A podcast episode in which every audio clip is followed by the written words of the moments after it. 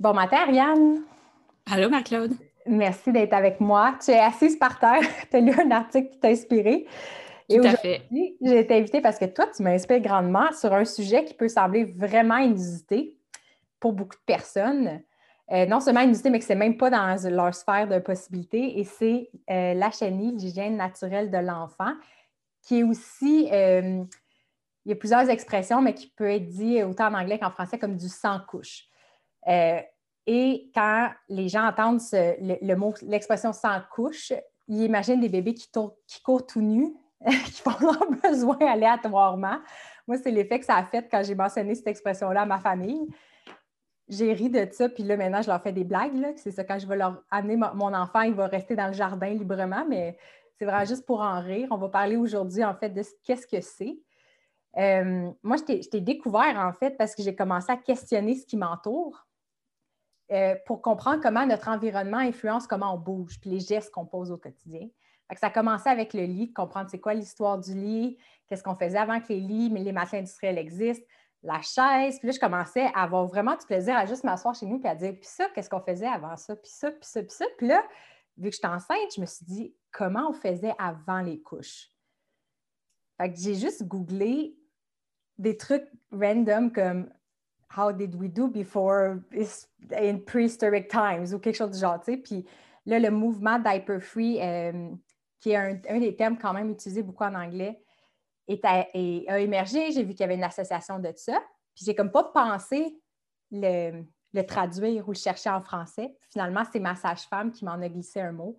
Elle a dit hygiène naturelle de l'enfant. Puis quand je l'ai googlé, je t'ai trouvé je me suis dit, je veux en savoir plus. Et c'est pour ça que tu es là ce matin.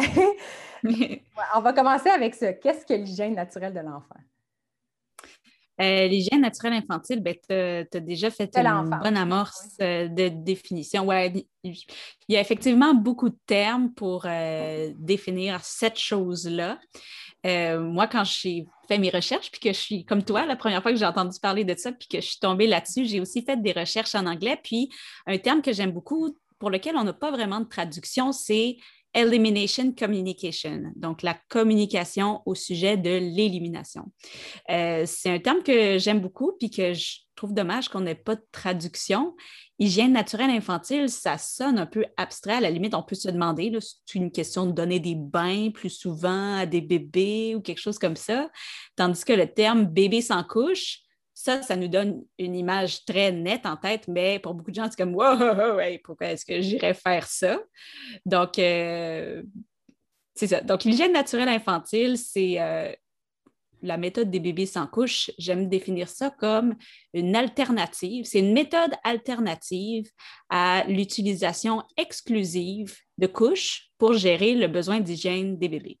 Les bébés font pipi et caca, c'est de même depuis l'époque préhistorique. Les mammifères aussi font ça. Hein. On regarde des petits singes, euh, les mamans les ont beaucoup dans les bras, puis il faut quand même qu'ils fassent leurs besoins, puis ils ne passent pas leur journée à faire leurs besoins sur les mamans singes ou les mamans koalas. Ou, on peut regarder dans le règne animal pour voir comment ça se fait, puis se dire que ben, nous aussi, on est des mammifères, on vient de là, donc bien sûr, on est civilisé et tout ça, mais on a quand même des réflexes qui viennent de là. Et donc, euh, quand je dis méthode alternative à l'utilisation exclusive des couches, euh, ça veut aussi dire qu'on n'est pas obligé de se passer entièrement de couches. Donc, euh, une première chose que je veux démystifier, c'est qu'on n'a pas besoin d'avoir, comme tu dis, des bébés tout nus partout qui font pipi et caca comme bon leur chante. c'est sûr qu'on peut avoir des bébés sans couches, on peut avoir toutes sortes de couches euh, minimaliste, plus simple, des systèmes qui vont euh, favoriser le fait d'amener bébé faire ses besoins ailleurs que dans la couche. Donc, ailleurs que dans la couche, ça peut être le pot, la toilette, mais ça peut aussi être euh, l'évier, ça peut être un buisson, ça peut être toutes sortes, ben, toutes sortes d'endroits. Maintenant, il y a un répertoire limité, là, mais c'est l'idée qu'on veut enseigner à l'enfant que la couche n'est pas le seul endroit pour faire ses besoins et n'est même peut-être pas le meilleur endroit pour faire ses besoins. Parce que quand un bébé fait hors de sa couche, lorsqu'on lui remet sa couche, ça lui permet de rester au sec plus longtemps, plus souvent et donc pour le bébé, il va être beaucoup plus confortable.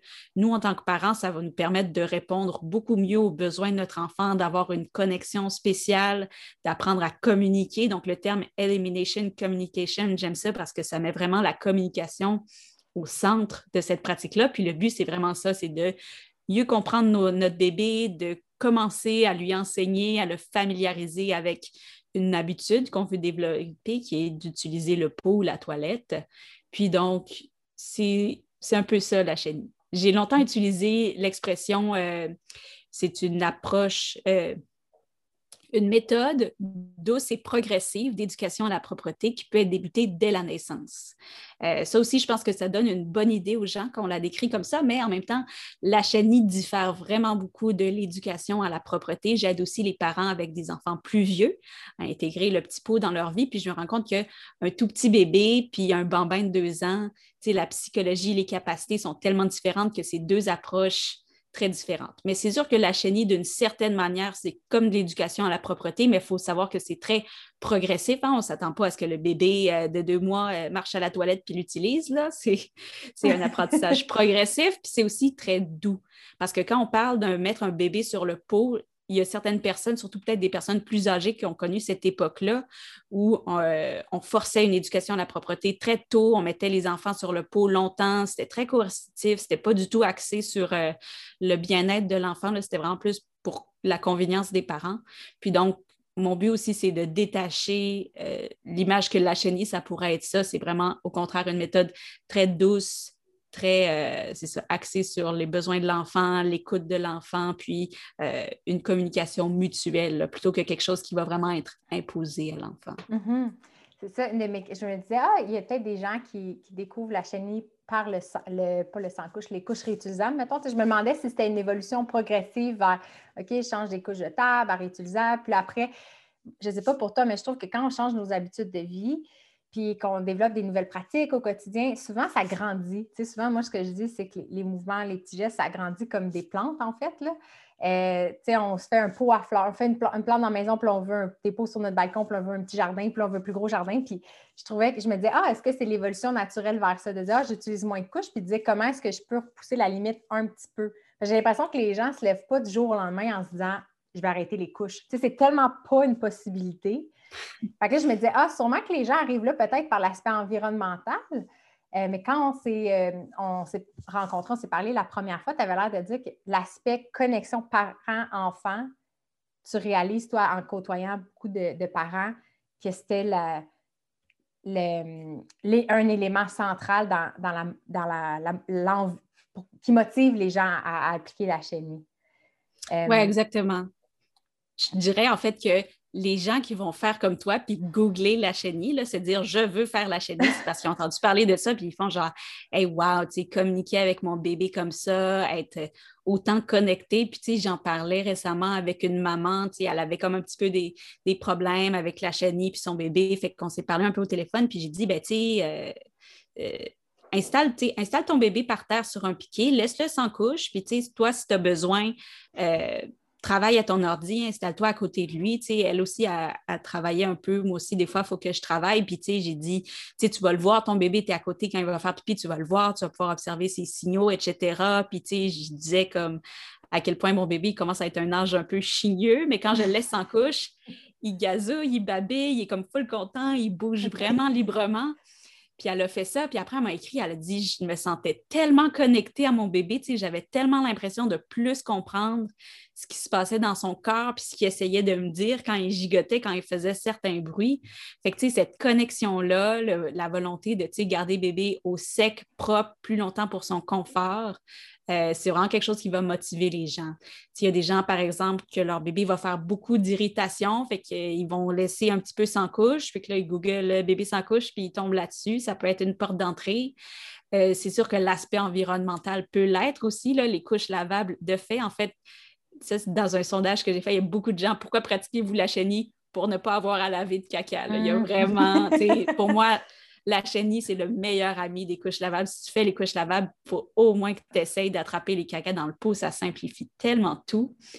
Mais euh, il y a aussi beaucoup de gens qui font la chenille sans le savoir. Ça, c'est quelque chose que je vois souvent dans les groupes de couches lavables quand euh, la chenille pop, des fois, là, ça fait ça. Puis il y a des gens qui disent Ah ouais, ben moi, je fais ça, là, mon bébé a 10 mois, puis il se tient assis, fait qu'après les repas, euh, tu sais, genre, j'ai remarqué qu'il faisait tout le temps caca après les repas. Fait que maintenant, ben, je le mets sur le pot, puis il fait ses besoins-là, fait que ça simplifie ma routine de lavage. Puis là, je fais ben, c'est super, vous mm-hmm. faites la chenille. Fait que, il y a quelque chose de vraiment instinctif aussi. Là. Il y a beaucoup de parents qui le font d'eux-mêmes sans savoir même que ça a un nom, puis, puis c'est tant mieux. Mm-hmm. Il y a aussi des gens qui s'intéressent à la chenille euh, pour des raisons plus économiques. Moi, c'était mon cas. En fait, ce qui m'a amené vers la chenille, c'est que quand j'ai eu mon euh, premier bébé, j'étais encore étudiante, fait qu'on n'avait pas un méga budget, fait que je cherchais toutes sortes de manières plus économiques pour élever un enfant, les couches lavables, comment faire nos propres couches lavables. Puis là, d'un blog à l'autre, je suis tombée sur quelque chose qui s'appelle Elimination Communication, puis j'ai fait hein?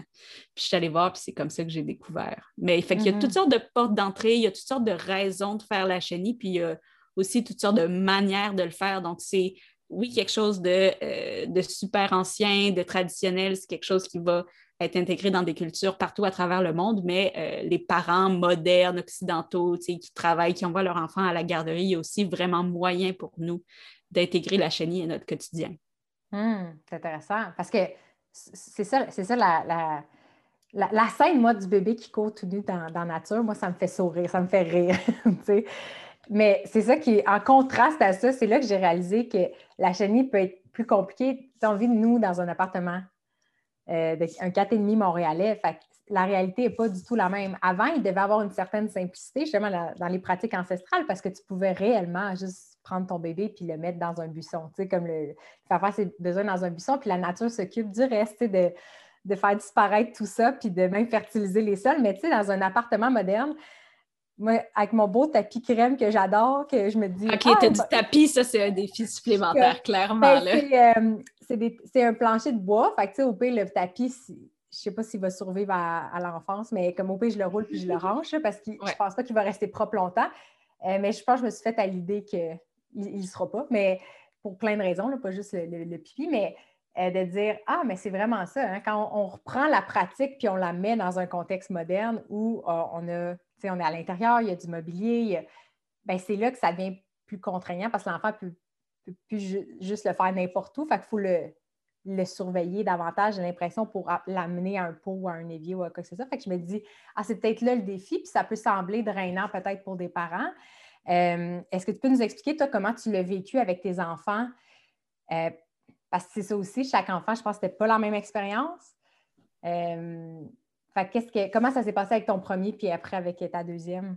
Oui, ben en fait, j'aimerais tout de suite rebondir sur euh, ce que tu disais par rapport euh, à ailleurs dans le monde. Tu euh, une statistique que j'aime beaucoup dire, c'est que, puis qui permet vraiment de relativiser notre culture de couche, c'est que si on regarde à travers la planète, 50-60% des enfants à peu près sont propres autour d'un an alors qu'ici, en Amérique du hmm. Nord, l'âge moyen de la propreté, c'est trois ans.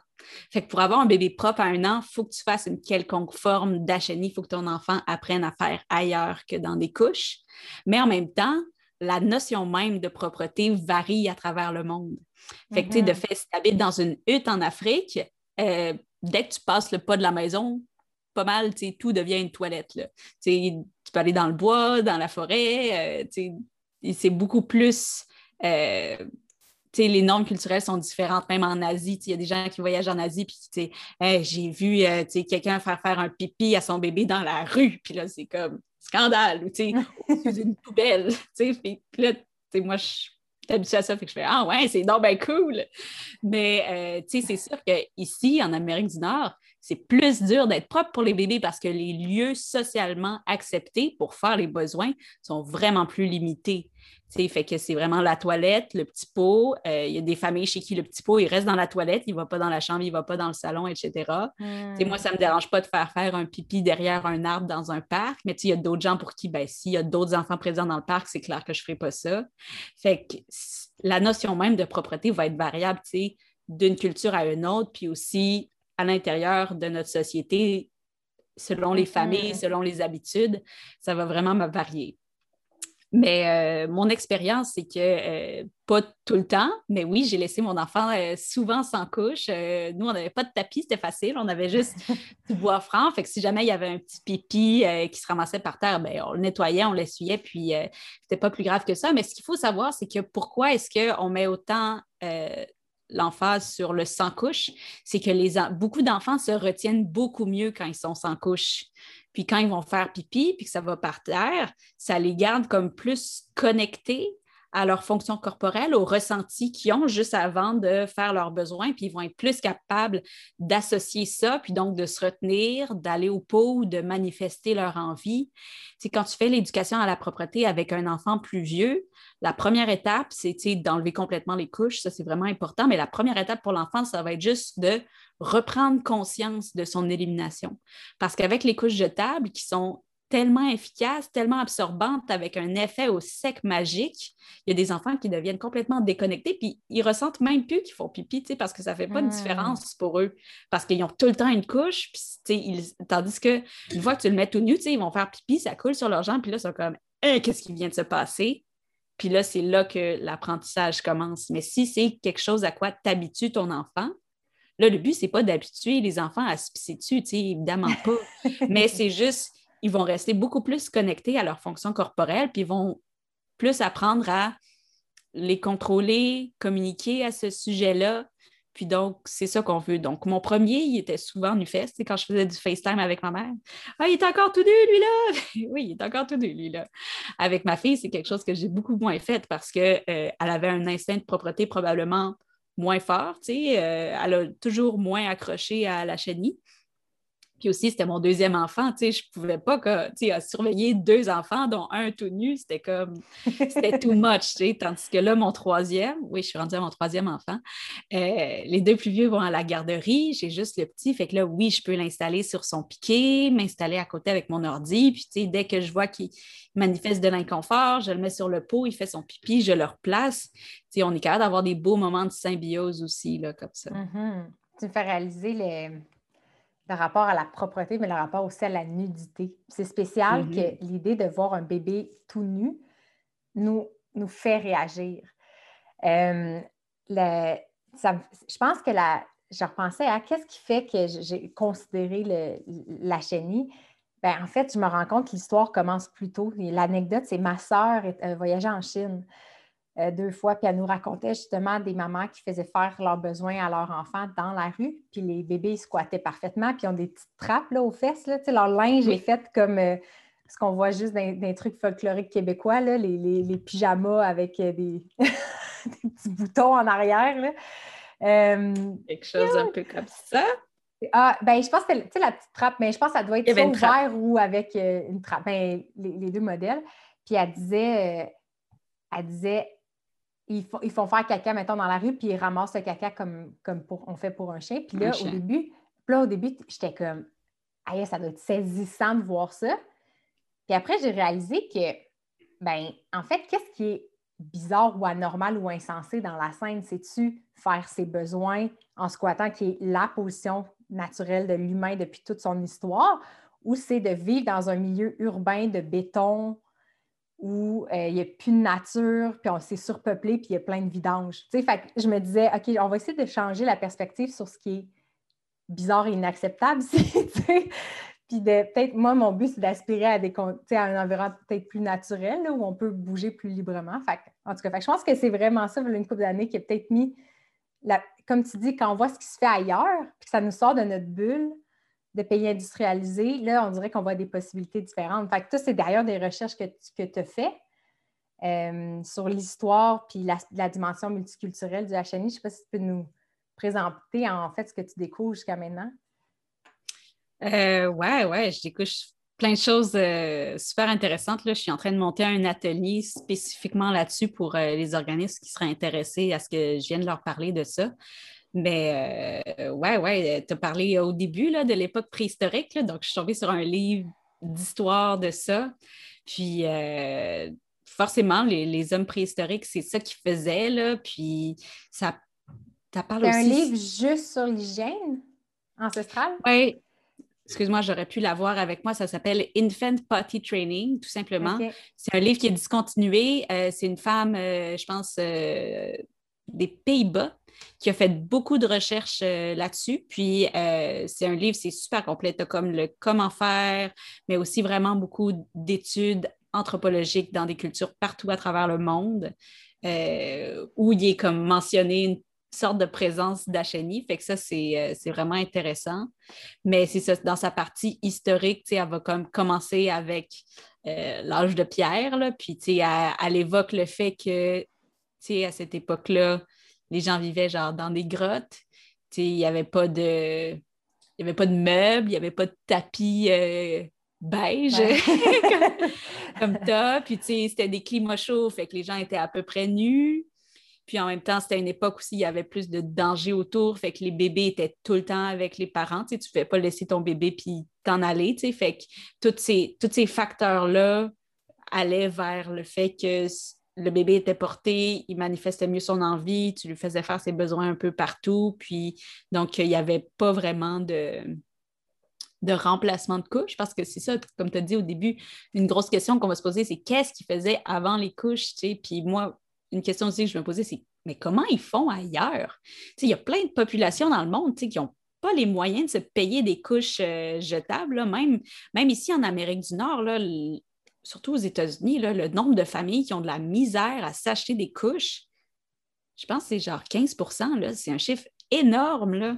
Fait que, tu sais, d'imaginer des populations à travers le monde encore plus démunies, euh, je trouvais ça fou. Puis je me disais, même chose, laver des couches, ça demande de l'eau, même si tu laves à la main. Il y a des populations à travers le monde qui ont, mm-hmm. quelques litres d'eau par jour pour boire, euh, cuisiner, laver leurs trucs. Fait qu'ils ne peuvent pas se mettre à faire des, des lavages avec un extra rinçage, euh, heavy duty, etc. Fait que je me disais, comment ils font? Est-ce qu'ils prennent comme des grandes feuilles de bananier quoi, Puis, donc, la fille explique dans son livre qu'il y a toutes sortes de protections, tu sais, euh, naturel ou le sens de feuilles, lichens, mousses, etc., qui sont apparus, mais c'est vraiment quand les populations ont migré vers des lieux plus froids qui ont dû commencer à s'habiller, puis que là, tu ne peux pas avoir ton linge complet constamment avec des excréments dedans, tandis que quand tu es dans un climat plus chaud, tu n'as pas besoin d'habiller ton enfant vraiment, tu le portes. Euh, si on pense à une maman africaine qui a son bébé en pagne, euh, son bébé est probablement nu fesses dans le pan, puis tu sais, j'ai des petites nouvelles pour vous, elle passe pas la journée à se faire pisser dessus, fort heureusement, mm-hmm. tu sais. L'enfant va vraiment plus, gigoter, la mère va comprendre. En plus, les pangs, c'est des portes-bébés qui sont faciles à enlever puis à remettre. Donc, pour les modes de vie traditionnels dans les pays chauds, c'est comme ça que ça se passe. Euh, pour les modes de vie traditionnels dans des pays froids, ben, il y a les, euh, les, grands manteaux, par exemple, les populations du nord ici, là, où le bébé peut être euh, nu ou presque. des fois, il y a justement du lichen qui va être utilisé en cas d'oubli. C'est aussi ça un peu le, le réflexe de la chenille, c'est de ne plus voir la couche comme l'outil suprême, mais plus comme une protection au cas où, en cas d'oubli, en cas où on n'y arrive pas à temps. Puis donc, c'est ça l'utilisation que ces populations-là font euh, des protections qu'ils utilisent. Fait que la maman va comme virer son manteau, son amauti, elle va prendre son bébé, elle va comme s'accroupir avec le bébé tout en gardant comme des gros manteaux, puis le remettre, puis le replacer, puis on continue comme ça. Fait que, je trouve ça fascinant. Non, j'ai vu des, des, euh, ben, des, photos un peu, euh, j'ai lu des articles là-dessus, mais non, j'ai jamais vu de vidéos. C'est sûr, ça serait très cool de voir des vidéos de ça. J'imagine, c'est ça qui est. Il y a des sujets que c'est n'est pas nécessairement ce qu'on va filmer ou photographier le plus spontanément. Moi, j'ai été surprise juste sur le sommeil, trouver des photos de sommeil ancestral. J'ai trouvé des descriptions anthropologiques de comment les gens dormaient avant. Puis c'est un sommeil très social, hein? c'est multigénérationnel. Il y a même des Ça varie énormément selon euh, les endroits dans le monde. Euh, beaucoup de gens, des fois, il y a les animaux, et c'est vraiment plus chaotique que ce qu'on imagine à l'ère moderne. Mais trouver des gens endormis, il n'y a vraiment pas beaucoup d'images de ça. J'ai l'impression que c'est peut-être mm. un moment où on se sent vulnérable. Fait que l'idée d'avoir des du documentaire sur euh, des gens qui éliminent, je peux comprendre que c'était pas les sujets les... qui avaient le prime time en recherche. Mais c'est vrai qu'une fois que tu le vois, par exemple, ça, moi, je trouve que ça marque l'imaginaire, tu sais, de, de dire justement une photo de. Moi, c'est par le portage aussi. Quand, justement, quand tu vois des mamans qui font du portage puis que le bébé est nu-fesse, tu dis, ben, qu'est-ce qui. C'est comme tu dis. Puis je pense que ça nous amène à, l'idée, moi, qui a changé, de changer ma perspective à tout jamais. je pense que c'est une des idées les plus précieuses, qui, moi, c'est ça qui marque l'imaginaire, c'est l'instinct de propreté des bébés, en fait. Mm-hmm. Fait qu'est-ce qui fait qu'un bébé qui est porté, même s'il est tout nu en peau à peau sur sa mère, ne va pas faire ses besoins sur la personne qui le porte? Mm-hmm. J'aime mieux dire n'a pas tendance à, parce que sinon je reçois des courriels, genre. Ça, Et là, comment ça, je veux. C'est ça, ça peut arriver.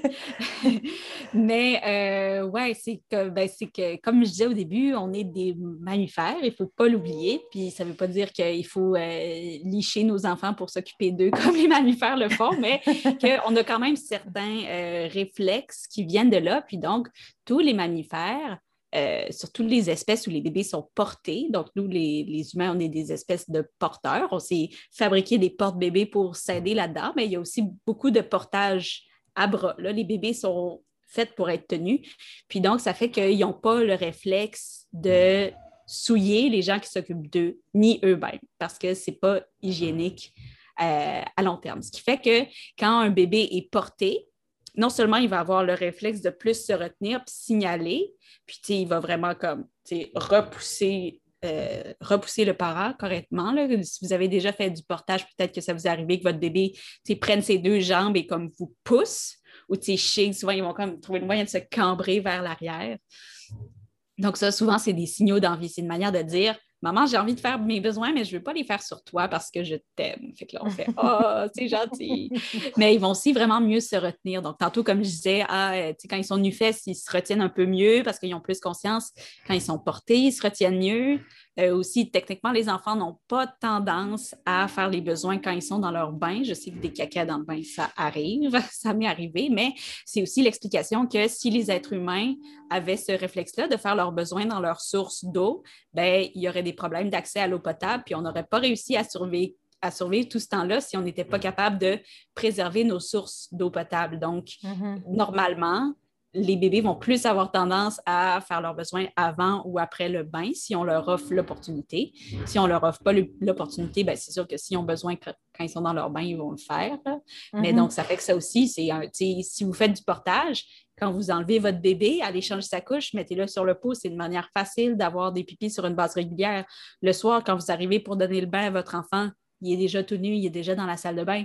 Mettez-le sur la toilette un peu pendant que l'eau coule. Ça aussi, c'est un vraiment bon moyen pour comme si les gens cherchent des trucs pour commencer de manière simple, facile, sans voir le bébé tout nu qui court partout. Euh, ça, c'est vraiment des moments clés intéressants. Mm-hmm. Puis l'anecdote typique, moi, il y a une anecdote de ma grand-mère qui raconte, elle a raconté toute notre vie. c'est qu'elle a changé la couche à mon frère, puis qui a fait pipi dans. il jasait, puis elle babillait, puis il a fait pipi dans la bouche. Puis nous, quand on était en face, ça nous faisait tellement rire. Là. Euh, mais c'est ça que. En fait, quand je t'ai raconté cette anecdote-là, tu as fait, ben, en fait, c'est la démonstration que l'enfant ne ben souhaite pas faire pipi dans sa couche, il attend. Puis je pense que oui. tu as reçu plus de témoignages que moi là-dessus, mais je pense que c'est quelque chose qui est quand même vraiment fréquent. Ah ouais, à chaque fois que je donne un cours, il y a quelqu'un, souvent un papa, qui va dire que, tu ah, mais oui, il fait ça, tu sais, que quand j'explique, tu sais, les bébés ont un instinct de propreté, c'est pas juste qu'ils aiment pas être souillés, puis qu'une fois qu'ils sont mouillés, ils pleurent, ils demandent à être changés. Souvent, les bébés vont manifester leur envie avant même de faire leur pipi ou leur caca dans leur couche. Mais si en tant que parent, c'est pas quelque chose euh, qu'on sait, qu'on cherche, qu'on attend comme signal, ben, on va peut-être essayer de répondre aux pleurs en euh, donnant du lait, en berçant, toutes sortes de manières. Puis le bébé a le temps de faire ses besoins. Puis quand on arrive pour changer la couche, on fait Ah, ben, il, y avait il avait besoin d'être changé. Mais non, il n'y avait pas besoin d'être changé. Il y avait besoin de faire ses mmh. besoins au début. Ou des fois, si les parents sont un peu plus rapides ou l'enfant se retient un peu plus, tu ouvres la couche, elle est mouillée, tu te dis, ben voyons, pourquoi il pleurait comme ça? Puis là, paf, il fait un pipi sur la table à manger. c'est tellement, c'est tellement commun. Puis quand on y pense, c'est tellement simple. Il suffit d'être un peu plus rapide, puis avec l'habitude, ça va se placer. Tu enlèves la couche, tu places ton bébé sur le pot, il fait son pipi ou son caca à ce moment-là. Là. Moi, c'est rendu mon petit garçon maintenant, il y a cinq mois. Puis euh, au début, on a commencé mollo. Là. Je veux pas que les gens s'imaginent que je suis comme la superwoman à chenille. Là, au début, on a pris ça vraiment relax, mais quand j'ai fini mon quatrième trimestre, que j'ai eu plus d'énergie, je me suis dit, OK, là, je vais le faire un peu plus de manière régulière. Puis après son boire, change la couche. Puis, tu sais, il ne fait pas instantanément dès que j'ouvre la couche. J'ai le temps d'ouvrir la couche, de l'essuyer une première fois, de prendre mon pot, de le placer. Puis là, il fait. Fait mm-hmm. que les bébés s'habituent aussi à ça. Puis quand on leur offre l'opportunité, ils vont préférer faire leurs besoins là.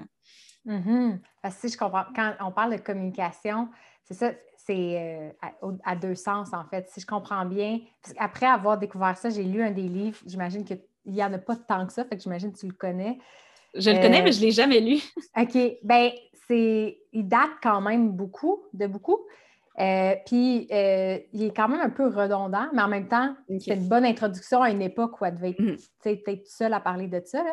c'était quand même bien. Puis, ce que j'avais aimé, c'est qu'elle dit c'est, c'est un peu comme toi, en fait. C'est pas juste une technique d'hygiène, c'est, de repenser la relation parent-enfant. Mm-hmm. Euh, puis, la communication, peut être bidirectionnel, dans le sens au début, j'ai l'impression que c'est une phase d'écoute où l'enfant te témoigne de ses besoins, mais après, il y a une espèce de coordination où tu peux aussi, par les routines, ça mhm. rythme aussi l'enfant, j'ai l'impression. Euh, comme d'installer certaines routines, puis là, l'enfant, ça devient un cue pour faire ses besoins. Est-ce que toi, tu as, observé ça? As-tu des, euh, des, euh, des cues, des sons que tu fais, puis ça, ça, ça rythme l'enfant? Oui, exactement. Ben, quand les gens demandent comme Ah, mais là, comment je sais quand est-ce qu'il faut que j'amène mon enfant au pot? Il y a beaucoup de gens qui s'intéressent à la chenille, puis là, au début, ils sont comme un peu euh, enthousiastes, mais peut-être un petit peu perdus, comme ben là, euh, je la mets sur le pot euh, quand, genre à chaque demi-heure. Puis là, je suis comme, non, non, il ne faut pas mettre un timer puis le faire comme n'importe quand parce que l'enfant risque de ne pas avoir envie, pas trop comprendre. Fait qu'il y a des visites au pot qui sont vraiment initiées par l'enfant parce qu'il signale son envie, puis on apprend à décoder les signaux de notre enfant. Tout comme on est capable, tu sais, quand on sort euh, de l'hôpital ou de la maison de naissance, on se fait dire, ben là, quand il a faim, euh, quand il est fatigué, tu sais, on sait que les enfants envoient des signaux de fatigue, des signaux de faim. Mais là, maintenant, il faut juste rajouter des signaux d'envie. Oui, ça existe. Oui, mm-hmm. l'enfant va en faire. Fait qu'il faut, les, il faut les. Euh, faut être attentif. Mais il y a aussi toutes sortes de visites au pot qui peuvent être initiées par le parent. Donc, des fois, on dit Ah, euh, la chenille, euh, c'est une méthode menée par l'enfant, comme la DME, la diversification alimentaire menée par l'enfant. La chenille, c'est menée par l'enfant. Mais un peu comme la DME, c'est mené par l'enfant, mais forcément, c'est le parent qui met la nourriture sur la table. Donc, il y a aussi des moments où c'est le parent qui offre. Puis à ce moment-là, c'est l'enfant qui va faire ses besoins ou pas, manifester son envie ou pas. Puis donc, dans tous les cas, il y a comme un petit peu, euh, c'est ça, une petite communication qui s'installe. Quand l'enfant est tout petit, c'est non-verbal, c'est vraiment plus physique. Mais euh, quand l'enfant vieillit, commence à acquérir le langage ou commence à marcher, ça devient plus clair, ou le langage des signes aussi. Il y a des gens qui utilisent ça pour leur pratique de la chenille. Puis donc, des fois, c'est plus le parent, soit par son intuition, sa routine ou euh, par connaissance du rythme de l'enfant qui va l'amener au pot. Des fois, c'est le pot, l'enfant qui va manifester son envie par des signaux. Mm-hmm. Puis à partir du moment où il, marche, il peut y aller lui-même. Ça, ça, doit être assez magique comme moment. oui, mais ben, c'est pas parce qu'il marche que ça va se faire magiquement, mais c'est sûr que c'est comme, c'est plus, à partir de ce moment-là, c'est plus progressif. Puis, euh, tu sais, c'est ça, j'ai, euh, j'avais déjà vu un graphique que c'était comme, euh, selon l'éducation à la propreté, le temps où les fois où l'enfant va au pot, puis tu as comme rien pendant trois ans, puis là, paf, tu t'attends qu'en trois jours, ton enfant se met à l'utiliser tout le temps. Tandis qu'avec la chenille, tu sais, c'est pas une ligne, euh, une belle mm-hmm. ligne droite. Là, il y a des, périodes où ça va mieux, puis des régressions, puis tout ça, mais il reste que c'est plus progressif. Tu apprends à ton enfant à utiliser le pot. Euh, quand il est capable de baisser ses pantalons, il baisse ses pantalons lui-même. Quand il est capable de flusher lui-même, il flush lui-même. Fait que c'est beaucoup plus progressif. Puis même quand l'enfant commence à marcher, peut-être autour d'un an, euh, un petit peu plus, il y a vraiment quelque chose qui se passe. Puis tu peux passer aux culottes. Euh, si on regarde la pédagogie Montessori, c'est pas toutes les écoles qui l'appliquent, mais à la base, elle, elle recommandait l'apprentissage de la propreté en 12 et 18 mois, de vraiment abandonner les couches, switcher, focuser sur l'autonomie de l'enfant, le laisser faire tout ce qu'il est capable de faire le laisser faire, puis le soutenir là-dedans. Donc, même quelqu'un, souvent, on a l'impression que si on veut faire la chaîne, il faut commencer genre à deux semaines de vie, sinon c'est foutu. Non, pas du tout. Il y a toutes sortes de manières d'adapter la méthode, puis toutes sortes de périodes clés où on peut commencer, commencer dès la naissance ou dès comme deux, trois mois ça peut être super bien, mais à six mois, quand l'enfant commence les solides, euh, son transit change, euh, c'est plus régulier. Ça aussi, c'est un bon moment quand il tient assis ou encore quand l'enfant commence à marcher, on enlève les couches, on remplace par des culottes, on focus sur l'autonomie. Il y a toutes sortes de moments qui peuvent être vraiment opportuns pour commencer la chenille et se passer les premières semaines de vie.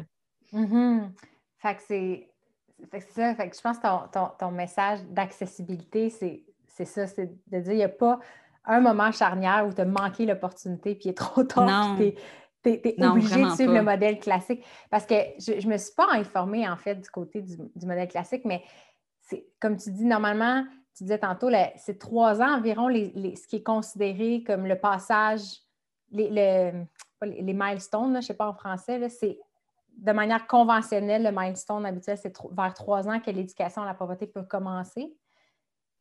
Euh, pas tout à fait. Ben, il y a vraiment beaucoup d'informations contradictoires dans le milieu médical, éducationnel, officiel. Fait que tu as des gens qui vont dire pas avant 18 mois, des gens qui vont dire pas avant deux ans. Beaucoup de gens vont dire. Garderie, euh, tu sais, en hein? garderie, mettons, tu parlais, mettons, ah, euh, Montessori, elle, encourageait de commencer en 12 et 18, ce qui, tu avais l'air de dire, ça, sous-entend que c'est plus tôt que ce qui est fait en ce moment. Fait que euh, ouais, en ce moment au Québec, c'est vraiment dur de trouver une garderie qui va te soutenir si tu commences avant 18 mois. Il y a toutes sortes d'explications. Des fois, c'est comme une question des locaux, ils n'ont pas accès à un évier, comment gérer le petit pot. Tu ne peux pas mm-hmm. abandonner tous tes enfants le temps d'aller euh, euh, gérer un pipi. Fait il y a toutes sortes d'explications très pratico-pratiques, mm-hmm. mais il y a aussi beaucoup que il y a beaucoup de manuels qui vont dire ben, la propreté pour les enfants, c'est 2 à 4 ans le jour, puis 3 à 5 ans la nuit. Puis là, tu es comme genre, oh my God, les, les enfants qui rentrent à l'école, là, à un moment donné, là, en maternelle, tu peux plus avoir de couches, là. Puis, mm-hmm. euh, je ne sais pas si c'est le cas au Québec, mais je disais qu'aux États-Unis, ça commence à devenir un problème, là, que l'école commence plus tôt, mais que, tu sais, à l'école, les, mm. professeurs, ils ne sont pas censés changer des couches, là, ils n'ont pas comme, le matériel, les ratios, euh, aussi comme, tu sais, légalement, il y a toutes sortes d'enjeux. Tu ne peux plus changer mm-hmm. des couches pour toujours. Fait que moi, ça me fait. Ça me fait un peu euh, sourciller qu'on dise ça. Alors, puis souvent, on dit comme les enfants ne sont pas capables avant. Moi, tu sais, qu'un parent veuille décider de procéder de telle manière-là parce qu'il se sent confortable avec ça, parce qu'il sent que c'est la bonne décision pour son enfant, je respecte ça puis je les encourage. Mais moi, ce qui me fait sourciller, c'est quand on voit des, euh, des, physiothérapeutes ou des psychomotriciens ou des trucs comme ça qui disent comme non, non, les enfants ne sont pas capables avant, ils n'ont pas de contrôle de leur sphincter parce que telle étude de 1960 qui est encore citée l'a dit, puis sur son échantillon de 30 enfants du Kansas, elle a décidé que c'était ça. Puis là, tu es là comme non, mais regardez le reste du monde. Là. Comment pouvez-vous dire qu'ils ne sont pas capables alors que tous les parents qui font la mm-hmm. chaîne, ils disent ben non, mais ils sont capables. Est-ce que c'est bénéfique? Est-ce que c'est nuisible? Ça, c'est une autre, c'est une autre question. Puis, puis j'ai une réponse à ça aussi. mais de dire qu'ils ne sont pas capables, moi, ça, ça m'insulte. Ça m'insulte au final parce que je sais qu'ils sont capables. C'est, moi, c'est ce que je réalise dans le monde du, du mouvement c'est cette idée-là qu'on n'a pas les capacités de faire X, Y, Z. Je réalise en fait que la, phrase, c'est on n'a plus les capacités nécessairement, ou ça nous semble plus naturel dans le contexte qu'on se trouve en ce moment. Euh, comme, euh, ça, ça a l'air anodin, mais tout au quotidien peut être, questionné, puis dire comment on faisait avant. l'oreiller, l'idée que non, on ne peut pas dormir sans oreiller. Puis les, seuls trucs que je trouve sur l'oreiller en ligne, c'est des compagnies d'oreillers ou des chiros qui disent Tu as besoin d'un oreiller pour supporter ton hmm. cou. Puis ça s'arrête là. Mais je suis comme ben, Est-ce que le cou est un truc fragile? On n'est pas né dans la nature avec. Tu sais, on n'est pas avec un Voici ton petit kit, tu as besoin d'un oreiller. Puis notre cou, as-tu évolué? Fait que là, c'est là que ça devient complexe, c'est de dire ben avant, ben, l'oreiller, il y en avait un, puis ça pouvait être notre bras. Mais là, physiquement, on n'est peut-être plus flexible assez pour mettre notre bras. Fait que là, ça a l'air anodin, mais je réalise qu'il y a beaucoup de perceptions comme ça sur certains de nos mouvements qu'on se dit Oh non, on ne peut pas le faire, c'est impossible. Ça ne mm-hmm. marche pas comme ça, ou c'est dangereux, ou c'est ça. Puis là, tu te dis ben, il fallait qu'on puisse le faire. Puis c'est là qu'on rentre dans les détails des études qui, sont, qui s'avaient appuyées. C'était qui l'échantillon? C'était-tu juste des Occidentaux industrialisés? Ça, c'est un gros problème qui se rencontre dans les sciences sociales, dans les sciences naturelles. Beaucoup en psychologie, en anthropologie. En médecine. En médecine. Euh, les, chartes, les chartes de grandeur des bébés, là, là ils ont été hum. révisées, puis euh, l'OMS en a sorti des nouvelles au début des années 2000. Mais avant, l'échantillon, pour les chartes de grandeur utilisées partout dans le monde pour dire si ton bébé grandissait assez ou pas, c'était des échantillons de bébés blancs quelque part aux États-Unis nourris à la formule. Alors qu'on sait que mm-hmm. euh, les grandeurs moyennes, ça varie d'une culture à l'autre. Euh, un bébé allaité ne grandit pas de la même manière qu'un bébé nourri à la formule. Puis là, tu te dis genre, wow, tu sais, il faut être vraiment capable de questionner ces outils-là qu'on nous donne. Qu'est-ce que ça fait si mon enfant grandit un petit peu moins là, que la, mm-hmm. charte, la charte normale. C'est quoi grandir normalement? Mm-hmm. C'est vraiment spécial. C'est fou, hein, quand on, on, essaie de réfléchir aux pratiques comme ancestrales, on, arrive inévitablement à devoir adresser la question qu'est-ce qui est normal? Qu'est-ce qui est la mm-hmm. norme? Puis comme c'est ça, beaucoup d'études, la norme, ça devient euh, en psychologie, je pense que le, terme, je ne sais pas si tu es tombé là-dessus aussi, les, les, les, weird societies? non, c'est quoi? C'est un acronyme qui a été mis. Euh, c'est rare hein, que les, scientifiques essaient d'être sexy dans leur communication, mais c'est un acronyme qui a vraiment tenu. C'est les Western Educated, Industrialized, Rich Democratic Countries. Genre. je pense mm-hmm. qu'initialement, je ne veux pas dire n'importe quoi, mais ça vaut la peine de regarder ça. Initialement, je pense que ça venait du monde de la psychologie, puis ils se rendaient compte que les échantillons sur ce qu'on considérait comme le développement normal d'un cerveau, c'était tout basé sur des weird societies.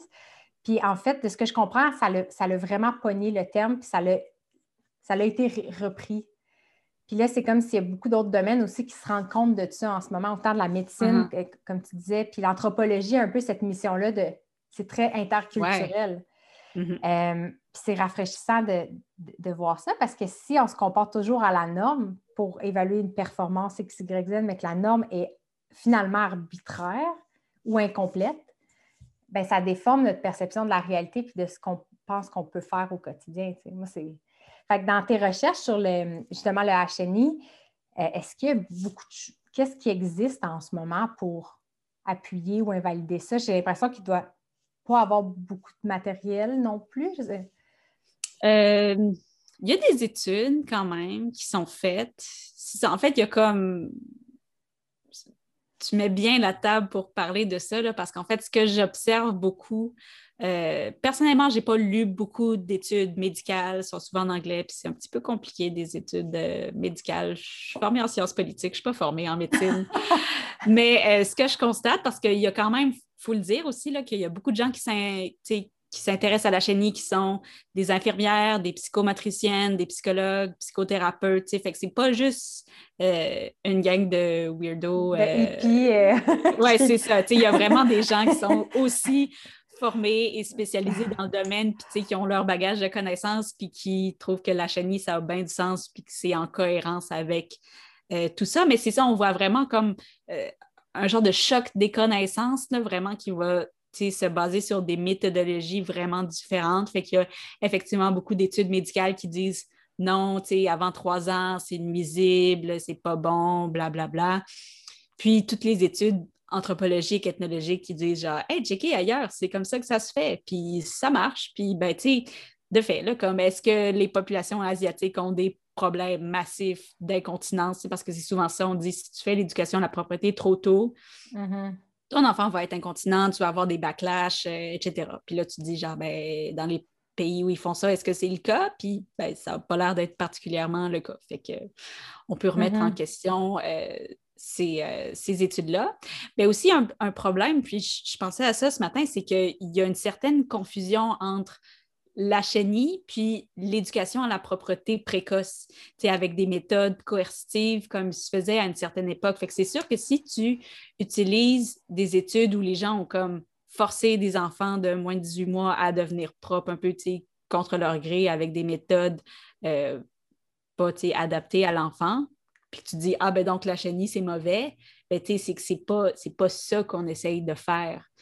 Fait que fait que c'est un peu ça aussi. Mais récemment, je pense qu'il y a aussi un certain nombre d'études chinoises, puis là, je ne lis pas le chinois, euh, sur la chenille, parce que là-bas aussi, c'est vraiment plus commun, puis qui arrivait à des résultats, que c'était possible, c'était faisable, il n'y avait pas de backlash, puis que c'était bien correct. Fait que, mm-hmm. moi, les sources que j'ai, c'est plus des gens dans le milieu de la chenille, mais il y a, euh, c'est quand même soutenu par des études, mais aussi par toute la tradition, puis par ce qui se fait ailleurs. Mm-hmm. Puis, tu sais, par rapport à ce que je disais plutôt que comme c'est ça qui se faisait avant, puis que les enfants sont capables. Mais en même temps, je comprends que quelqu'un qui me dirait comme Mais c'est pas parce qu'on faisait ça avant que c'était mieux, parce que si tu regardes effectivement le début du 20e siècle, ce qui se faisait en périnatalité puis en éducation des enfants, euh, ils se mettaient à donner des purées à un mois. Oui, les enfants étaient capables de les avaler. Est-ce que c'était vraiment bon pour leur estomac? Non. Euh, ils laissaient les bébés pleurer des heures et des heures et finissaient par s'endormir. Ils étaient capables. Est-ce que c'était vraiment bon? Non. Fait que, tu sais, c'est pas nécessairement parce que c'était fait à une certaine époque que c'était mieux, que c'était bon pour l'enfant. Mais là, dans le cas qui nous intéresse, le point, c'est plus les enfants sont capables. Puis c'est pas juste que ça se faisait à une certaine époque un peu sombre de la périnatalité puis de l'éducation des enfants, mais que c'est ça qui se fait depuis toujours, puis c'est ça qui se fait ailleurs dans le monde, puis que dans le cas qui nous intéresse, c'est une approche vraiment bienveillante envers l'enfant. C'est pas une méthode mm-hmm. coercitive. Oui. C'est vrai l'idée aussi de quand on commence à s'intéresser à la perspective comme préhistorique, inévitablement dans les trucs que je lis, une réplique, ça va être Ah, oh, mais là, on ne va pas recommencer à vivre comme des hommes euh, tu sais, en, en dans la nature, puis euh, leur vie était sûrement misérable. Puis là, tu es mm. comme OK, bon ben, c'est ça, le avant, c'est quoi? C'est super ce que tu amènes. le avant, c'est quoi? Puis moi, c'est c'est quand le avant? C'est-tu l'ère industrielle? Puis comparé à l'ère au sommet de l'ère industrielle, notre vie aujourd'hui a l'air magnifique. Puis souvent, c'est le avant, c'est ça. C'est-à-dire les gens étaient malades, les villes étaient surpeuplées, sales. toutes les femmes mouraient en couche. Toutes les femmes mouraient en couche. Exactement. Puis là, quand tu recules un peu plus, là, tu te rends compte que moi, j'ai lu un livre qui m'a qui a changé aussi ma perspective cet été, qui est l'histoire du corps humain par un, un paléoanthropologue, Daniel Lieberman. Puis lui, il, étudie le, développement du corps humain, puis il dit, ben le, avant, là, le 10 000 ans, la sédentarisation de l'humanité, ce n'est pas beaucoup de temps. on a le même corps que l'Homo sapiens de 250 000 ans. fait que 10 000 ans de la perspective d'un mm-hmm. paléoanthropologue, c'est rien. Genre, puis moi, c'est ça qui a changé ma perspective. Puis là, maintenant, j'ai comme je vais faire un post là-dessus, mais moi, ce qui m'aide maintenant à visualiser, c'est ma règle des Spice Girls. J'ai une règle des Spice Girls depuis que je suis jeune. Je m'en gardais pour mon bricolage. Fait que là, je me suis dit, OK, l'Homo sapiens, c'est entre 200 et 300 000 ans, ce que je ne savais même pas avant. Fait que là, 30 cm, c'est 300 mm. Fait que si c'est 300 000 ans, chaque millimètre, c'est 1000 ans de notre histoire. Mm. Fait que, tu sais, pendant 1 cm, on était sédentaire, puis pendant 29 cm, pendant 290 000 ans, on était hmm. des chasseurs-cueilleurs. Puis là, depuis que j'ai vu ça, puis que les gens disent Ouais, mais avant, c'était genre, justement, on s'est amélioré là, depuis 200 ans. Tu sais. Hmm. Et comme, ben, on a le même corps, puis notre corps a évolué. Tu, sais, tu parlais du portage tantôt. Il hmm. faut que je fouille, mais il me semble que j'ai trouvé une étude qui expliquait que notre physionomie a co-évolué avec l'enfant dans le portage. C'est une pratique comme tellement courante. Comme tu dis, on n'est pas une espèce qui dépose nos bébés, comme certaines espèces animales, puis qu'on va aller, mettons, chercher de la bouffe et la ramener. On garde nos bébés proches de nous, mais ça a influencé notre physionomie. Il faut que je fasse plus de recherches, mais fait c'est de dire, OK, comme tu dis, c'est pas une période sombre et, et genre momentanée, c'est toute notre histoire, on, notre corps s'est développé comme mm-hmm. ça. On squattait pour aller aux toilettes dans la nature. C'est, en tout cas, mais je, je m'en porte parce que ça, ça, me passionne maintenant que je vois l'histoire, si on replace l'histoire de l'humanité, on mm-hmm. dirait que la vie moderne nous semble étrange. je ne sais pas, mais en tout cas. Euh, Puis quelque chose aussi qui a vraiment beaucoup changé, tu, sais, tu parles de l'industrialisation, mais comme quand on s'intéresse aux pratiques pour élever les... Bien, sûrement quand on s'intéresse à tout aussi, quelque chose qui est venu avec l'industrialisation, c'est l'individualisation de nos existences. avant, on vivait plus en communauté, puis pour la chenille, ça avait tellement, ça changeait tout parce que les femmes s'occupaient des enfants ensemble, Puis comme c'était la norme, si tu avais un enfant à côté de toi qui avait envie de faire pipi, tu le prenais, tu l'aidais, tu le fais, ça se mm-hmm. faisait. Tandis que là, on est tout seul chez nous, chaque, encore plus en pandémie, avec notre bébé, si on, on, a à peine on est à peine capable d'avoir de l'aide, fait que d'essayer de faire des choses comme ça, ça, ça apparaît encore plus une montagne, que c'est pas dans c'est pas dans nos mm-hmm. normes, c'est pas dans notre culture, puis qu'on n'a personne autour de nous pour nous aider à faire tout ça. C'est juste par rapport au portage aussi, au Canada, il y a comme des recommandations de portage. Recommandations fort bien pour la sécurité du bébé, mais par exemple, pour le portage au dos, tu sais, c'est pas recommandé avant six mois. Alors que, tu ah, pas. Oui, c'est ça. Mais tu vois, à travers le monde, les bébés africains ils sont portés en pagne au dos dès un mois. Mais ce qu'une éducatrice de portage expliquait, c'est que là-bas, tout le monde fait ça. Puis, tu sais, en Afrique, si ton bébé il a la tête un peu par en arrière, ben, quelqu'un dans la rue va prendre ton bébé, y replacer la tête. Puis, tu sais, et premièrement, parce que tout le monde sait comment faire ça, parce que tout le monde le fait. Puis aussi parce que tu n'as pas de problème à ce que quelqu'un s'approche puis replace ton bébé. Tandis que ici, tu sais, si dans la rue, quelqu'un s'approche pour toucher mon bébé, tu sais, je vais, lui mm-hmm. taper la main, là, tu sais, comme, qu'est-ce que tu fais? fait que ça, tu sais, ça influence tellement le fait qu'on vive plus autant en communauté, en société. Puis ça, en tout cas, moi, personnellement, c'est quelque chose qui me manque. puis je pense que la plupart des mères, en ce moment, on est un petit peu en train de péter aux frettes là, par rapport à ça.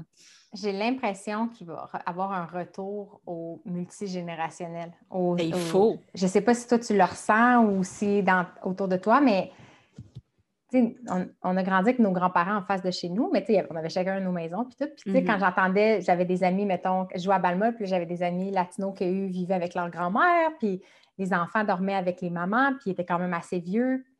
Euh, puis j'étais comme, ah, c'est étrange. même ma grand-mère est italienne, puis tu sais, l'idée que euh, dans des familles italiennes ou des fois la, culture arabe aussi, les enfants restent plus tard, j'étais comme, ah, c'est bizarre. Mais tu sais, d'un point de vue individualiste, de dire, ben non, à 18 mm-hmm. ans, il faut que tu aies un appart, puis que tu sois autonome, tu sais. Puis là, mm-hmm. maintenant, mon rêve, en fait, c'est d'avoir une maison multigénérationnelle, puis de dire, je la veux, ma famille proche de chez, proche de moi, l'expérience d'élever un enfant est, plus la même à ce moment-là. Mais c'est vrai que c'est vrai, hein, on dirait que le parler d'Acheni, ça fait émerger que c'est pas juste notre rapport à la couche qu'il faut questionner, c'est le, système, le style de vie entier dans lequel on est, qui, comme tu dis, qui rend ça euh, complexe. Puis avant, je ne sais pas si j'ai lu aussi que dans certaines communautés, carrément, l'enfant peut être allaité par d'autres mamans. Mm-hmm. Même ça, lire ça, tu es comme What? c'est oui, mais comme quand tu passes ta vie avec le même groupe de personnes, puis tu as une tribu de moins de 100 personnes, puis tu connais tout le monde, puis tu vas toujours les connaître, puis que c'est eux qui t'ont emmené de la nourriture, puis l'autre a construit ta maison, puis on dirait qu'on oublie que c'était ça la vie avant, tu sais, mais... Ah là là! on pense à c'est comme le rêve de se dire, OK, on ne veut pas aller s'isoler en nature, mais un terrain multigénérationnel, ça, ça nous chicote. On ne sait pas dans, quelle échéance. Est-ce que tu te vois vivre Parce que tu as vécu à Chicago aussi. Fait que toi, ton HTML, tu l'as vécu en pleine ville, euh, avec les contraintes de la ville. Oui, ouais, ouais, ça venait avec son lot de défis. En fait, je me rends compte qu'à Chicago, on a eu beaucoup de chance parce que le quartier où on habitait, c'était un, quartier étudiant autour de l'Université de Chicago. Puis, euh, il y avait vraiment une belle communauté. Puis ça, tu sais, je ne l'ai pas vécu comme euh, les gens qui habitent en tribu, mais tu sais, il y avait... C'est un petit quartier, il y avait beaucoup de parcs. Euh, on était dans une genre de coopérative préscolaire, genre dix familles qui se mettent ensemble, puis on s'alternait pour s'occuper des enfants. Puis, il y avait comme deux centres de jeux intérieurs où, on se rassemblait, puis les enfants jouaient ensemble, puis c'est des gens de qui j'étais assez proche pour que si leur enfant fait quelque chose, je leur disais Hey, non, fais pas ça, ou il y avait comme un peu ce genre d'échange-là -là, qu'on est plus ou moins à l'aise de faire parce que on veut comme respecter l'autorité parentale de chacun, puis tout ça, mais quand tu c'est ça, quand tu acquiers une certaine proximité avec d'autres parents, tu, tu, tu partages. J'avais une amie qui disait qu'on fait du co-parenting ensemble. On mm-hmm. s'échangeait beaucoup nos enfants pour euh, se laisser du temps libre l'une et l'autre. Fait que, ça, c'est des trucs que j'ai vraiment appréciés puis que dans les prochaines années, j'aimerais vraiment trouver des manières d'implanter ici là, parce que ça m'a fait beaucoup de bien en tant que mère puis aussi à mes enfants d'avoir cette socialisation-là. Mais euh, pour revenir sur comme les défis de la chenille en ville, euh, c'est quelque chose que j'aime beaucoup raconter. Là. Donc, euh, mon premier il est né à, Gatineau. À Gatineau, on avait un petit appart, mais on avait quand même une laveuse et sécheuse comme c'est courant, là, je pense, au Québec. Par contre, à Chicago, avoir une laveuse sécheuse dans ton appart, c'est vraiment pas courant. Donc, quand on est déménagé là-bas, le mieux qu'on a trouvé, c'est euh, une laveuse sécheuse payante dans le sous-sol de notre immeuble. Puis, il fallait passer par l'extérieur. C'était couvert, là, mais il fallait quand même passer par l'extérieur. Fait que c'est sûr qu'on est arrivé là-bas, on s'est dit, hey boy, les couches lavables, je ne sais pas si on va avoir la persévérance de faire ça. quand tu es tout seul avec un bébé de neuf mois, euh, prendre ta poche de couche puis descendre en bas, traîner ton bébé, essayer de faire ça. En plus, de payer à chaque fois pour tes lavages. Comme je vous avais dit, moi, il y avait quand même un incitatif financier derrière les couches lavables. Fait que là, comme tu perds un petit peu ton incitatif financier. Sauf que euh, c'est ça, mon premier fils, on a commencé la chenille à trois mois avec lui, puis lui, il a vraiment accroché là-dessus. Fait qu'à partir de quatre mois, il faisait plus caca dans ses couches du tout. Fait que pour les gens qui utilisent des couches lavables, normalement, c'est recommandé de faire soit un double lavage à l'eau chaude ou de rajouter des rinçages supplémentaires. Mais là, vu que c'était juste du pipi, ben, je faisais un lavage simple. Puis avec le même nombre de couches, euh, alors qu'au début, je les lavais à chaque deux, trois jours. Avec la chenille, le fait qu'on utilisait moins de couches, qu'il restait au sec plus longtemps qu'il faisait pipi puis caca dans le pot, avec le même nombre de couches. Donc, je pouvais laver aux 5 à 7 jours, donc à peu près une fois semaine. Fait que, là, c'était vraiment plus, c'était envisageable de garder les couches lavables. sais, la chenille a vraiment supporté ma pratique des couches lavables, sinon parce que j'aurais probablement abandonné puis juste acheté des mm-hmm. couches parce que c'était plus c'était plus simple parce que ça en est vraiment complexe. Là. Puis, puis, ça doit être cette première expérience-là positive, a dû comme t'énergiser pour la suite parce que de ce que je comprends, ta fille, ça n'a pas été la même réponse. Fait que si ça avait été inversé, tu n'aurais pas eu. Euh, pas eu peut-être la même euh, sensation. Fait que j'imagine que ça donnait un, grand euh, sentiment de succès et d'espoir. Fait qu'avec ta fille, tu disais que ça, ça, ça a été plus long, en fait. Ça a été ça a pris plus de temps ou c'était ouais, ben, inconstant?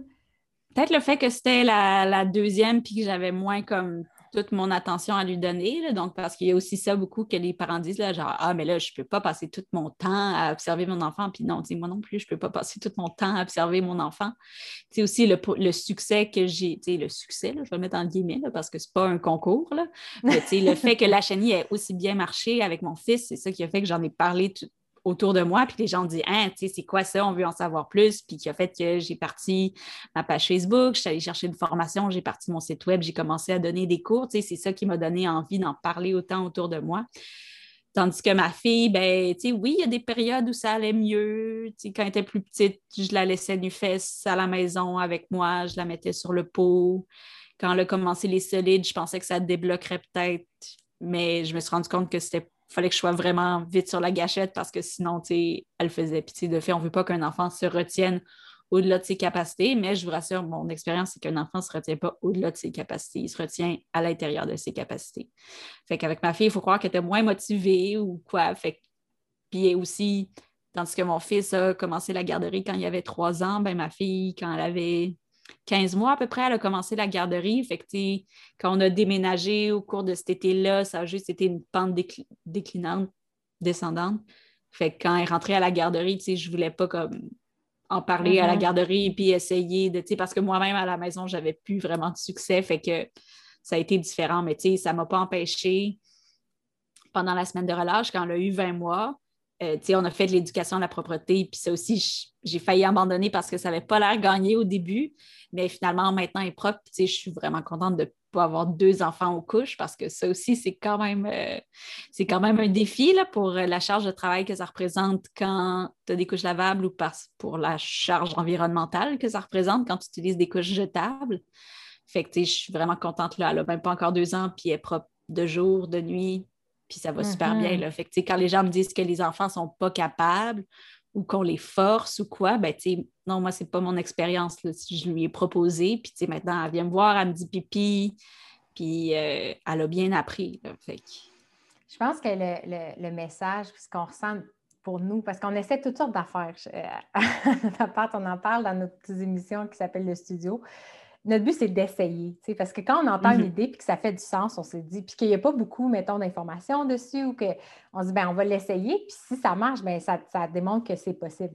On ne dit pas que c'est facile, mais c'est possible. Mm. Puis j'ai l'impression que la HNI, c'est une nuance que tu essaies d'amener beaucoup aussi, là, parce que, que c'est c'est pas toujours facile, c'est pas magique, c'est pas instantané, mais c'est possible. Juste ça, c'est nourrir l'esprit des gens, je trouve. Fait j'ai l'impression que mon intuition, c'est qu'un scénario qui doit arriver aussi, c'est que ça peut devenir carrément, tu as dit le mot succès tantôt. si on rentre mm. dans un paradigme de performance, j'ai l'impression que c'est là que ça peut ajouter, au lieu de simplifier la vie, c'est que ça peut ajouter du stress pour un parent.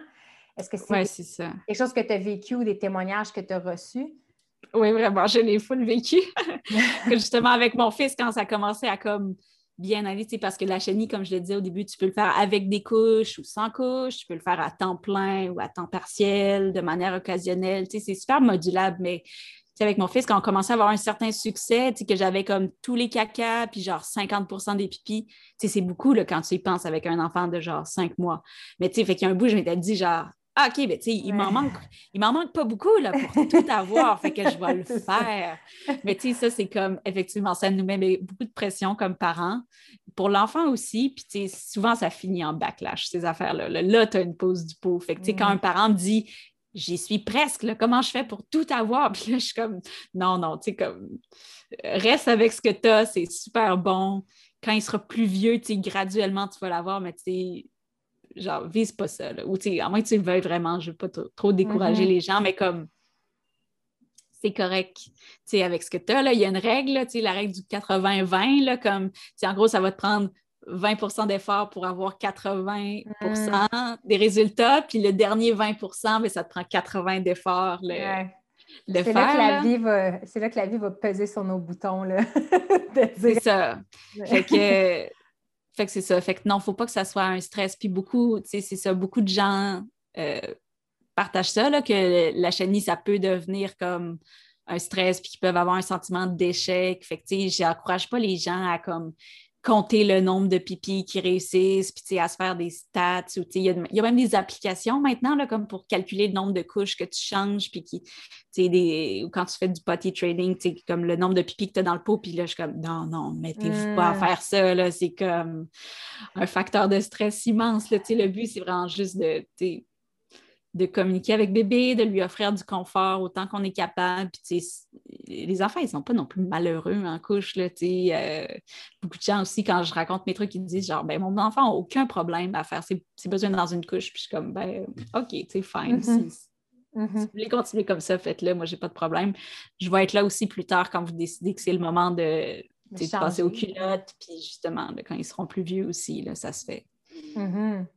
Là, je, commence à faire ma liste de, bébés. Euh, oui. classique liste. J'aurais pas de shower, mais euh, les, il, y a des, gens qui veulent, qui veulent une, liste de cadeaux. Puis là, il y a certains de tes items, en fait, euh, qui sont, qui sont dessus, dont des.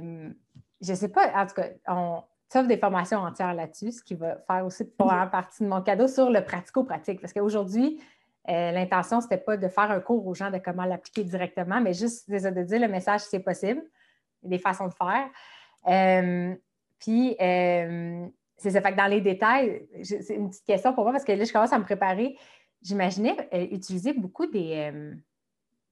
j'ai pas le mot, là, des tarps, mais pas des tarps comme pour envelopper un, que tu mets dans ton garage, là, mais des trucs imperméables au sol. Ah oui, comme, comme... un Une bâche? Une bâche, une belle bâche industrielle. Là. Euh, bleue, là, ouais, pour protéger ton tapis, là, t'es full equip. tu t'enveloppes tout dans de la bulle, là. tu, le laisses, tu le laisses aller. Euh, mais non, est-ce est que. Parce qu'on on, a parlé beaucoup de, nudité aussi, mais là, il y, a le, mm-hmm. il y a aussi le fait que, bon, ben, des fois, il va être habillé, là, il est en public ou euh, il va être aussi semi-couvert. Tu sais, fait que j'ai l'impression que, moi, une image que j'ai en tête beaucoup, c'est l'enfant couvert par, tu sais, sur un, truc imperméable, mettons, là, tu mm-hmm. un piqué, c'est, qu'est-ce qu'un piqué?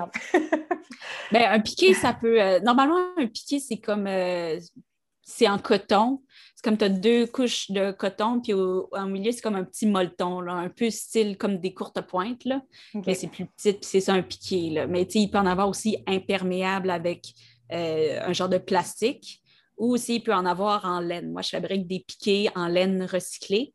Fait que ça, c'est une option qui est plus naturelle et, euh, écolo. Mm-hmm. Mais si tu veux qu'on s'enligne sur le matériel qu'il faut pour la chenille, ça aussi, c'est euh, tout un sujet. Là. Fait comme tu te dis, moi, je donne des formations en chenille puis en propreté pour aider les parents à savoir un peu plus comment faire, si, euh, soit parce que tu fut un temps où on n'avait pas besoin de formation comme ça. Quand on vivait en communauté puis que tout le monde faisait ça, tu demandais à ta tante, mais en ce moment, ta tante, ça se peut que ce qu'elle t'enseigne, ça soit un peu euh, weird, là, parce que comme je disais, il y a eu une période au 20e siècle où euh, ce qu'on faisait avec les bébés, c'était pas tant. Euh, c'était juste pas tant. C'était pas tant ce qu'on veut faire. Fait que, fait que moi, je suis allée chercher de la formation, puis j'en donne. Puis d'ailleurs, pour tes auditeurs, ça me fait plaisir d'offrir un code rabais de 5 Ça va s'appeler Renard.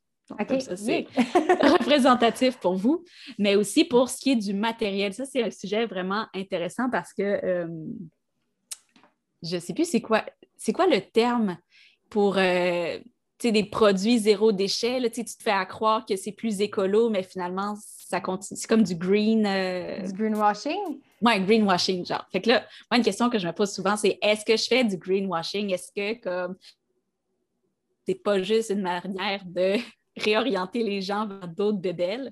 Fait que j'ai vraiment conscience de ce défi-là. Puis, tu sais, puis ils le font avec pas grand-chose.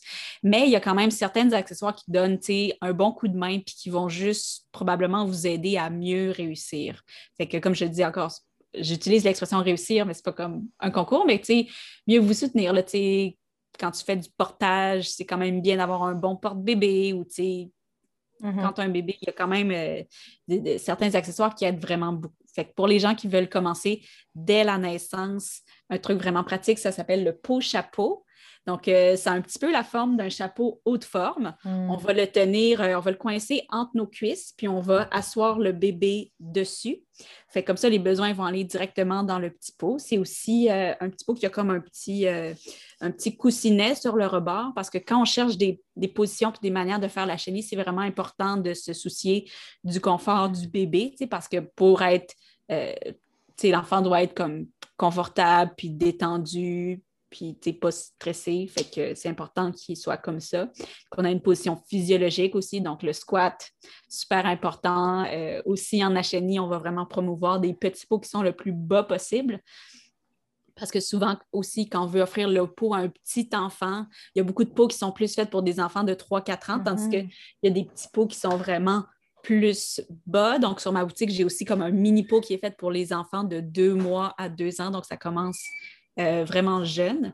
Puis aussi, quand on regarde une position à adopter, c'est important aussi de se préoccuper du confort de l'adulte, parce que c'est quand même des positions qu'on va, qu'on peut soutenir longtemps. Mm. Si on tient l'enfant, ils peuvent être lourds, donc il faut aussi faire attention à nous. C'est comme quand on allait, si tu allaites toute recroquevillée, ramanchée sur ton enfant, ben, tu vas avoir mal au dos, puis c'est pas ça, euh, c'est pas ça qu'on souhaite. Fait que ça, c'est euh, des produits que j'aime beaucoup.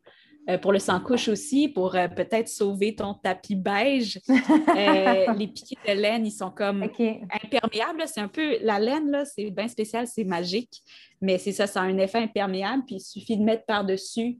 Moi, j'utilise ce qu'on appelle un pre-fold, une couche pré-pliée, mais on peut aussi utiliser une vieille serviette ou d'autres choses qu'on a chez nous. Mais ça, c'est quand même un, setup qui est vraiment gagnant, je trouve, puis que je recommande. Puis aussi, il y a un petit accessoire qui s'appelle le Snappy.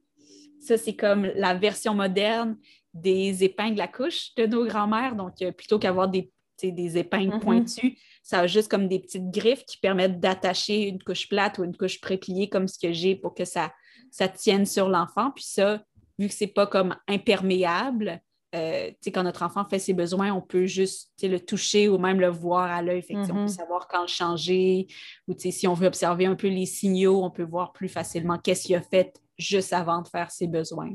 Fait il y, a, plusieurs trucs qui sont utiles ou des culottes d'entraînement aussi quand l'enfant commence à marcher. Si on veut qu'il apprenne à monter puis baisser ses culottes, ben, s'il porte une couche, il ne sera pas capable. Tandis qu'avec des culottes, ça peut être bon de, de passer à ça. Puis aussi, tantôt tu parlais en Asie, les pantalons ouverts.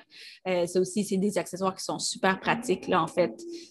Quand on, parle, quand on pense en généralement des vêtements qui aident à la chenille, c'est clair, c'est des vêtements de deux pièces, genre le petit pyjama One Piece, c'est bien cute, mais avec toutes les snaps, ça marche pas. Ou les petits bodies qui s'attachent en dessous des fesses, ça aussi, c'est beaucoup trop long à tout détacher puis rattacher. Fait qu'il faut chercher des trucs qui vont être vraiment euh, faciles puis rapides à mettre puis enlever.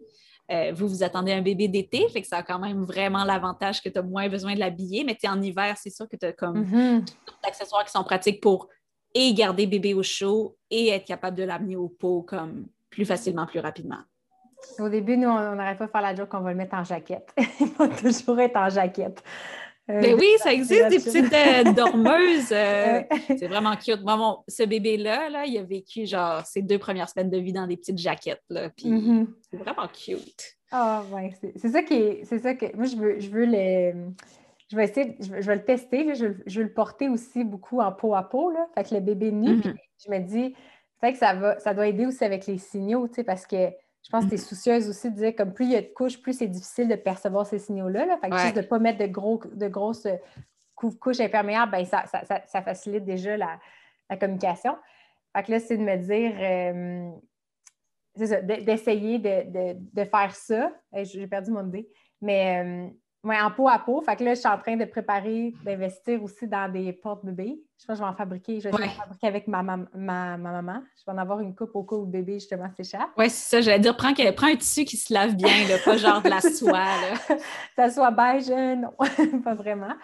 Puis là, après, c'est ça, c'est de réfléchir à plus la version d'hiver. Le bébé d'hiver, à quoi ça, de comment ça va être pour le transporter et tout. Mais en tout cas, d'ici là, je vais avoir suivi ta formation. Oui. Euh, puis, il, y a, il y a beaucoup de il n'y a pas beaucoup de gens, mais on a quand même, dans les dernières années, je pense qu'il y a plus de ressources. Là. Des fois, je parle avec des mamans qui ont fait la chenille, mettons, il y a 10 ans. Puis, ils disaient qu'à l'époque, il n'y avait rien, là, tandis que, moi, je suis basée au Québec. Puis, tu sais, j'ai des petits pots, j'ai des couches, j'ai des produits en laine, mais il y a aussi une autre fille, euh, Comfy Baby. Elle a, tu sais, c'est une compagnie qui est basée au Canada, puis elle, vend comme, tu sais, des, petits hauts spéciaux, euh, des petits pantalons fendus, etc. Sinon, en Allemagne, c'est quand même populaire. En Europe, ils sont chanceux, là, ils ont beaucoup plus, il y a quelques compagnies qui font du super beau stock, là, puis avec des tissus, les tissus européens, c'est tellement beau. Hmm. Fait que il y a vraiment moyen aussi d'avoir un bébé en hiver à Chény, puis de, de faire que tout ça marche. Là. Mm-hmm. Ah, c'est ça, mon idée tantôt de dire, si j'avais il faut faire le deuil du on veut mettre notre bébé dans des petits kits cute. Parce que, tu sais, c'est un peu. Nécessairement, pas nécessairement ça, ça se fait, là. Oui, oui, absolument. Mais les couches lavables, c'est tellement cute. Oui. Avec les petits imprimés, là, c'est vraiment beau. En été, là, tu laisses ton petit bébé en couche, puis c'est vraiment mignon. Oui, oui, c'est cute. Tu sais, j'ai récupéré. Euh, mon frère et ma soeur ont eu un bébé en janvier-février. Puis là, ma mère a ressorti nos jouets de bébé, mais aussi encore notre linge de bébé. Hmm. Euh, fait que ça va être le linge de sortie. Tu sais, justement, quand j'amène le bébé, là, ça va être là que je vais pouvoir le mettre puis prendre des, photos cute de, de l'enfant. Sinon, ben, je vais essayer les jaquettes, les couches. Puis euh, c'est ça. Je regarde. c'est vrai, hein, on parle du greenwashing. Je pense que c'est un autre sujet qu'on pourrait connecter puis se parler, mais. Oh! C'est Joseph qui nous dit. C'est le mot de la fin. oui. bon. Euh, mais euh, oui, je suis contente que tu adresses l'aspect écologique, en fait. Joseph va venir, va dire coucou. Allô! Coucou! il nous voit, il me voit. On dirait qu'il m'envoie des regards. Pour les gens qui écoutent euh, en audio, c'est que Joseph est devant la caméra en ce moment. C'est le mot de la fin. Euh, mais oui, en tout cas, ben, merci pour ton approche aussi comme écolo. Là, comme tu dis, même le zéro déchet, ça peut devenir une autre façon de consommer, là, puis de s'épanouir dans des objets comme super beaux, puis que finalement, ça, il y en a beaucoup, beaucoup, beaucoup qui s'accumulent. Mais tu sais, mettons, une, maman comme toi qui attend un bébé, je dis, tu sais, souvent, on recommande d'avoir un lot de 24 couches lavables. Je ne sais pas pourquoi c'est le chiffre clé. Moi, je dis, acheter 23 couches, puis acheter un petit pot à la place il va mm. amplement compenser pour la couche en moins que vous n'allez pas acheter. C'est ça mon truc. bon, mais c'était génial de te parler aujourd'hui. Euh, j'encourage tout le monde à aller sur ton site web, le petit oui. C'est quoi la, meilleure façon de te contacter, en fait? Euh, oui, ben, je, suis, euh, je suis présente sur Facebook et Instagram sous le nom Le Petit Pot Plutôt, mais mon site web, c'est hni.québec, tout simplement. Puis à ah. partir de là, vous avez accès à mes cours en ligne, puis aussi à mon blog, mon infolettre que j'envoie souvent avec non seulement mes aventures avec mes propres enfants, mais des trucs euh, plus précis. Puis, euh,